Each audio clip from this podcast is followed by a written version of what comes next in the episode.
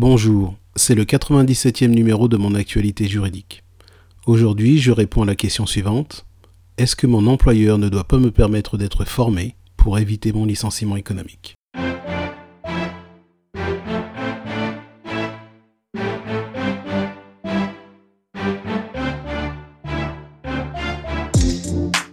Quelle que soit la taille de l'entreprise, l'employeur doit mettre en œuvre un certain nombre de mesures permettant d'éviter un licenciement économique.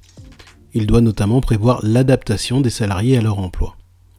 Ainsi, au terme de l'article L 1233-4 du Code du travail, le licenciement pour motif économique d'un salarié ne peut intervenir que lorsque tous les efforts de formation et d'adaptation ont été réalisés et que le reclassement de l'intéressé ne peut être opéré sur les emplois disponibles situés sur le territoire national dans l'entreprise ou les autres entreprises du groupe dont l'entreprise fait partie. Alors, quelle est la nature de cette obligation d'adaptation? Eh bien, il s'agit pour l'employeur d'adapter un salarié à l'évolution de son emploi, ou bien de l'adapter à un nouvel emploi. Ainsi, dans le cadre d'un licenciement économique, l'employeur ne pourra envisager de possibilité de reclassement pour le salarié sans lui avoir permis au préalable de s'adapter à l'évolution de son emploi. Quelle est l'étendue de l'obligation d'adaptation de l'employeur? L'employeur n'a pas l'obligation de proposer une formation qualifiante ni même une formation initiale aux salariés.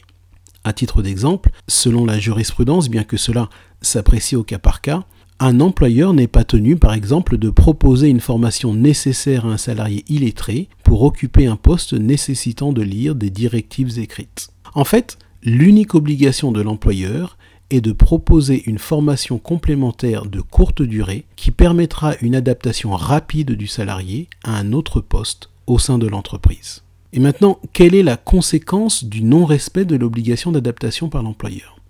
Si un salarié est licencié pour motif économique et que pourtant son employeur ne justifie pas de l'impossibilité de l'affecter à un poste disponible moyennant une formation permettant son adaptation à ce nouvel emploi, le licenciement est injustifié, c'est-à-dire sans cause réelle et sérieuse. En saisissant le juge prud'homal, le salarié pourra prétendre à une indemnisation distincte de celle résultant de la rupture du contrat de travail. C'est la fin de ce flash briefing.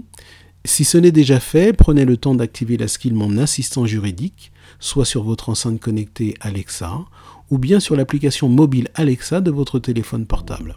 Vous pourrez ainsi obtenir de l'information et des définitions juridiques. Bonne fin de semaine.